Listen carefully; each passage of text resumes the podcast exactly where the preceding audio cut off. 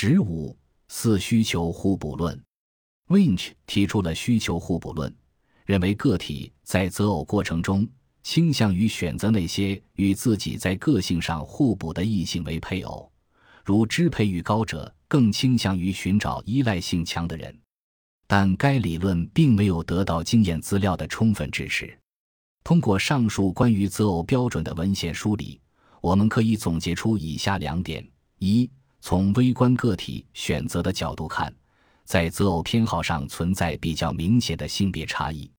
一般情况下，男不爱财，女不好色，男性比较注重女性的年龄和容貌，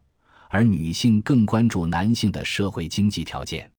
但不同的理解对此有着不同的解释逻辑。社会交换论认为这是男女双方通过各自的资源交换以获得最大回报的结果，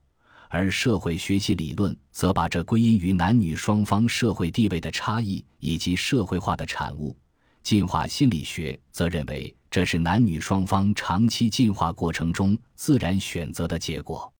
二，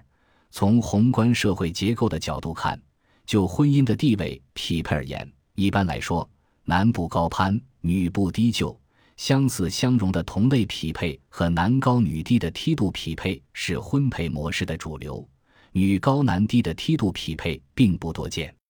从交换论看，地位相似的人之间更容易实现公平交换；而从社会心理学看，地位相似不仅可以避免冲突。还有利于沟通以及获得心理满足。